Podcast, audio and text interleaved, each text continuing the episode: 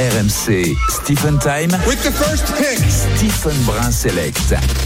Et dans la draft de Stephen, ce soir, on se dirige en République tchèque. Ouais. Accueillir Emilien Jacquelin qui est avec nous. Bonsoir Emilien.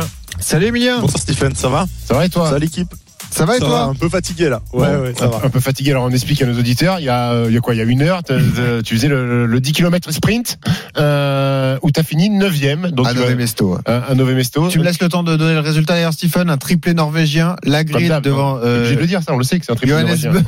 Et Christiansen. On a une belle perf tricolore. Le jeune Eric Perrault, quatrième. Et ensuite, on a un tir groupé. Quentin Fillon-Maillet est huitième. Et toi, Emilien, tu termines neuvième donc de ce, de ce sprint, Stephen. Ouais, Emilien, bah, raconte-nous alors ta course, tes sensations. Écoute, euh, d'un côté, je suis quand même très content. Euh, tu vois, l'an dernier, c'était une année euh, spéciale pour moi. Ça allait pas du tout. J'avais fini 55e du sprint.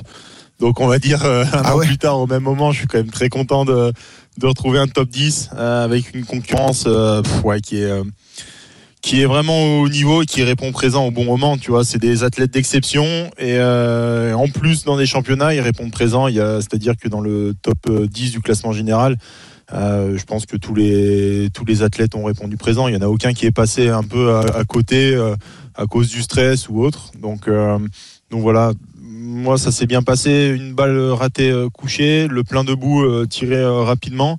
Donc je suis super content de, de la manière, ce que j'ai fait, ce que j'ai mis en place. Après, c'est le haut niveau. hein. donc euh, il y a ce que tu maîtrises et ce que tu maîtrises pas. J'ai eu un peu du mal à finir sur les skis, mais, euh, mais c'est de bonne augure pour la suite et surtout pour la poursuite de, de demain. Eh, Dis-moi, Emilien, tu dis j'ai eu un peu de mal à finir euh, sur la fin. Je crois que c'est pas la première fois que je te vois en difficulté. Euh, t'as- je crois que tu as perdu, as perdu 38 secondes sur le, sur le vainqueur sur le dernier tour. Non, sur c'est- Dalleux, qui est, qui est Ah, sur sur Ouais. Qui est septième. Mais qu'est-ce qui se passe à la fin? Tu mets trop de jeu au début, après t'as plus de, t'as plus Je de sais cardio? pas. En, en vrai, ce qui se passe, c'est que j'ai plus des caractéristiques à être assez puissant. Euh, et j'ai beau partir entre guillemets prudemment, euh, je ressens pas l'acide lactique et euh, même en termes de ventilation, j'ai vraiment l'impression de partir euh, à un tempo assez calme, on va dire. Ouais. Et, et encore une fois, bah, aujourd'hui, c'est la même chose. Je pars, j'essaye de rester tranquille. Et dès le premier intermédiaire, on m'annonce en tête. Et, euh, et c'est des moments où tu te dis bon, qu'est-ce que je fais? Est-ce que je ralentis? Je vais pas ralentir. On est en course, c'est les championnats du monde. Bon, bah, je vais essayer de gérer mon effort au mieux. Mais c'est vrai que cette année, euh, c'est un peu dur pour moi de bien finir les courses. Euh, je pense pas que ce soit dû à la prépa, mais peut-être justement le, le fait d'avoir eu la pause l'an dernier. J'ai l'impression que ça a bougé pas mal de, de mes paramètres un peu cardiaques. Euh, j'ai pu le voir sur tout au long de la, de la préparation et je le remarque aussi un peu sur, sur les courses. Euh, mais j'ai l'impression que ça va quand même de mieux en mieux parce que depuis le début de saison, faire des, des meilleurs temps de premier tour, et ben, au mois de décembre, ça m'était pas arrivé. Ça m'est arrivé sur le mois de janvier et aujourd'hui, je vois que ça m'arrive sans avoir cette impression quand même d'y mettre beaucoup d'énergie. Donc c'est voilà, on va prendre le positif. Hein. Je préfère faire raison. des meilleurs temps quand même, eh tu euh, premier, deuxième tour que euh. Que d'être déjà loin. Mais c'est vrai que ouais, les derniers tours, euh, j'ai vraiment du mal et euh, et j'ai très très bien senti pour te dire que le dernier tour c'était pas un tour long. pour devenir champion du monde. C'était long. La prochaine fois, quand tu que t'es- dans le pensé. enlève tes skis et cours. ouais, j'y ai pensé en plus. Non, mais. En plus, j'ai Euh, pas eu de chance. euh, T'as pété- euh, pété un truc, ma, non ma fixation, c'est ça exactement. Ouais. La fixation qui était cassée. Et je m'en suis rendu compte dès le premier tour. Donc tu te dis, ah, non, pas aujourd'hui, pas sur des championnats du monde. Donc euh, d'un côté, je suis quand même très content d'être resté concentré, lucide au tir. J'ai donné mon max, mais c'est vrai que c'était pas évident sur, euh, Bon. sur les skis. C'est Comme si t'avais un peu dans un caillou dans la chaussure, tu vois. Ouais, pénible. avec, c'est jamais, euh, jamais agréable. Et il est 19h48, vous écoutez RMC, on est dans Stephen Time avec Stephen Brun et on est en direct de Nové Mesto République tchèque, les championnats du monde de biathlon. Emilien Jacquelin qui vient de terminer le sprint, il a terminé à la 9 place. Ça confirme quand même une tendance, Emilien. On l'a vu sur le relais mixte euh, au début de ces championnats du monde, on l'a vu hier avec ce quadruplé historique chez les dames euh, sur le sprint. Vous avez des skis de feu quand même en équipe de France et ça c'est une, de bonne augure pour la suite. quoi. Les, les techniciens ont très très bien bossé. Est-ce que tu l'as ressenti toi sur la piste aujourd'hui? Ouais, carrément. Alors aujourd'hui, je me suis pas retrouvé, par exemple, avec des Norvégiens sur la piste. J'ai vraiment fait un sprint euh, où je me suis retrouvé tout seul durant mes trois tours. Euh, mais bien sûr, les techniciens font un, un travail exemplaire, mais comme chaque fois. Et, bien sûr, on est des compétiteurs. Quand ça marche pas, on est, on est très frustré. Mais euh, voilà, c'est des, des gars de l'ombre qui donnent énormément. Et en ce moment, sur les championnats, ils font. Ils sont, ils sont remarquables, donc vraiment je tiens à les remercier au nom de toute l'équipe. Euh, et c'est vrai qu'avec le, quadruplé féminin hier, bah voilà, les skis bien sûr sont, euh, les techniciens sont vraiment à, remercier. Et, euh, et aujourd'hui, on avait vraiment les armes pour pour jouer avec les Norvégiens. Et je pense que voilà, chez les filles, l'équipe de Norvège est moins dense.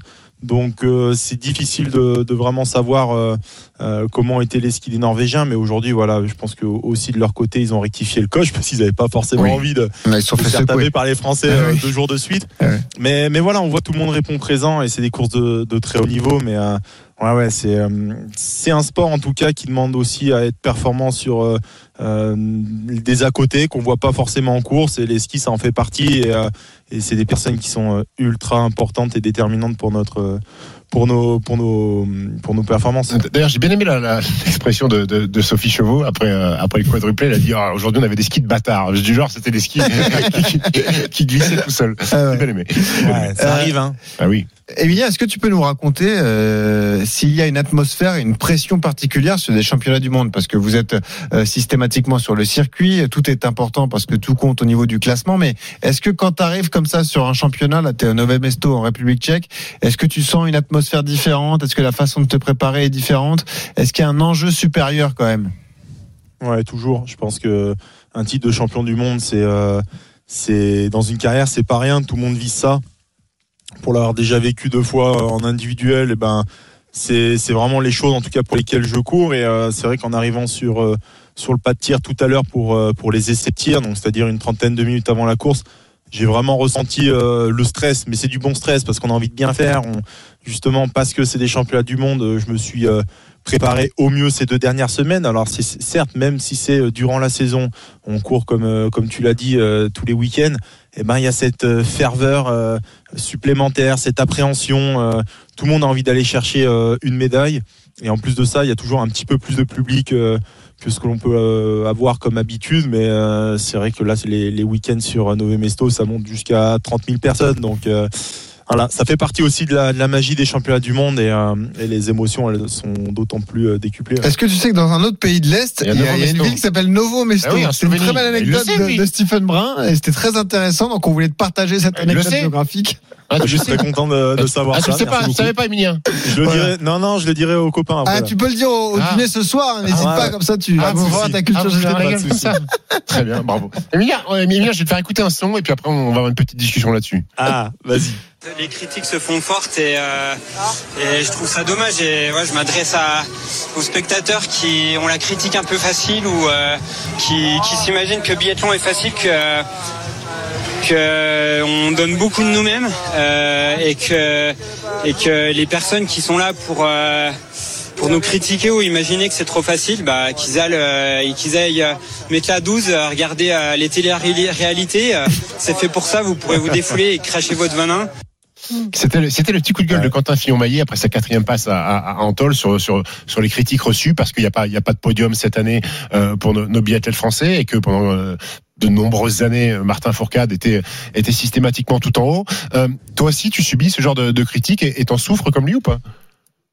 Euh, Alors, je pense qu'il y a deux choses. Critique, oui. Euh, insulte, non. C'est-à-dire euh, critique, euh, bah, on, est dans, on est dans. Moi, le premier, hein, je regarde un match de foot, et ben je peux critiquer. Après, je m'amuserai pas à aller insulter les joueurs sur sur les réseaux sociaux. Donc, je pense que tout le monde un peu doit doit un peu moins utiliser les réseaux dans ce sens-là. Après. je comprends Quentin. Je pense sincèrement, comme tu l'as dit, il y a eu une période, Martin Fourcade, où, où les gens ont pris cette habitude euh, de voir un Français euh, ultra dominateur. Euh, quand Martin a arrêté, on a eu la chance avec avec Quentin, je parle vraiment que pour l'équipe masculine, mais à continuer à attirer Ouais. l'équipe de titre de champion du monde. Quentin des jeux incroyables, le globe. Donc finalement presque, je pense que euh, en tout cas les, les personnes qui suivent notre sport se sont dit bah voilà, ça, la normalité. continue là-dessus. La normalité exactement, mais ça reste du haut niveau. Nous on, on s'engage de la même manière qu'auparavant. Et le plus dur, en tout cas, c'est presque de, de se faire, entre guillemets, traiter de branleur, alors que je vois toute l'énergie Oui. qu'on met au quotidien. Euh, c'est un fait. Après, euh, je prends du recul et je me dis que des sports euh, où il y a seulement 150 pratiquants et qui sont regardés par 1 200 000 téléspectateurs en moyenne Ouais, chaque week-end, il n'y en a pas beaucoup. Non. Donc ça veut dire qu'il y a 1 million euh, 150 000 euh, et je ne sais plus combien de, de téléspectateurs qui n'ont jamais euh, pris une carabine. Ouais. euh, Une carabine, si, mais pas, pas en skiant, je crois. voilà, ouais. en tout cas qui connaissent pas notre sport et euh, mais d'un côté ça fait prendre du recul ou voilà peu importe ce qui se, peut se dire Mm. peu de gens euh, connaissent finalement notre sport le, le fait qu'il soit exigeant que les cartes soient remis à zéro tous les jours et, et c'est pour ça aussi que le coup de gueule de Quentin il est dans ce, dans ce sens là c'est vrai que de plus en plus de personnes suivent notre sport euh, mais n'y connaissent pas forcément les codes ou quand j'amène euh, des, euh, des personnes voir les cibles en vrai ils sont là ah mais elles sont si loin que ça ah mais c'est petit comme ça une cible bah oui c'est c'est ça notre sport en fait c'est euh, donc voilà euh, presque euh, entre guillemets il y a il y a un manque de, de connaissances sur sur le sur le biathlon mais encore une fois faut faut essayer d'accepter ça Mm. je pense que tout sportif de haut niveau voilà il y a des critiques et tout et par contre je pense qu'on est cette génération là avec Quentin Fion-Maillet qui euh, Martin a connu la gloire tout au long de sa carrière on a pris euh, la relève et on est aussi la première génération à prendre de plein fouet justement Eh oui. des C'est à contre-performances cause de lui et tout ça. aussi Bien les mais bien sûr Non, salaud, non, il a apporté tellement de positifs Ah ouais, ouais. mais Non, on est ça, la, première génération aussi à prendre ce, tout ce côté négatif de euh, vous êtes des merdes, vous n'êtes pas assez bons et compagnie. Et c'est à nous aussi maintenant de. Franchement, sur son frère, s'il faut être moins sur les réseaux Eh, sociaux, le ben, euh, on, le fera. Et s'il faut, s'il faut malheureusement répondre euh, entre guillemets à la footballeur, euh, c'est-à-dire avec des réponses euh, très simples, Ah non, sans, non, pas sans ça. garder notre naturel. Non. mais pas Voilà, c'est- sinon on fera pas 10 trouver minutes avec toi dans le time. hein. voilà, t'as raison.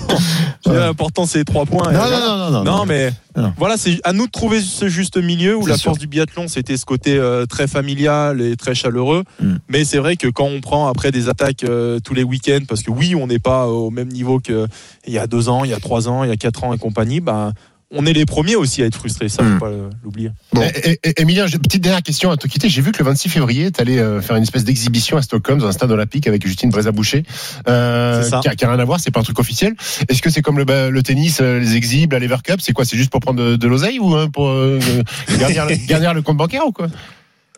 Ouais, alors après, les prize money seront pas aussi élevés Ah, que je me doute. tennis, t'imagines bien. Euh, après, non, c'est bien sûr, euh, c'est une exhibition, donc il y a toujours euh, l'aspect financier derrière, Oui, mais c'est aussi un moyen de se faire une, euh, une, euh, en plus de ça, une compétition euh, pour s'amuser juste avant la reprise de la Coupe du Monde, donc ça permet de se remettre en, en condition, sachant que la prochaine Coupe du Monde aura lieu sur Oslo, donc c'est seulement euh, À côté. Enfin, c'est ça même en train, c'est à côté de, de Stockholm. Et ouais, c'est toujours l'occasion aussi de, de se rappeler que le, le biathlon on le fait par plaisir. Et des fois de sortir un peu de ce côté performance. C'est ça le, le souci du haut niveau des fois, c'est qu'on est on est tellement omnubilé par le résultat qu'on en oublie le, le plaisir qu'on prend. des fois. Parfait. Emilia, Merci merci d'avoir été avec nous. Demain, la poursuite, Bah, merci à 17h05 sur RMC. On sera un bon derrière moment, on toi. sera derrière toi. On Et mange, pas trop ce soir. Voilà, c'est ça. Ouais, T'inquiète. Allez, merci ciao, Emilia. merci beaucoup. Bonne soirée à Allez, toi. à.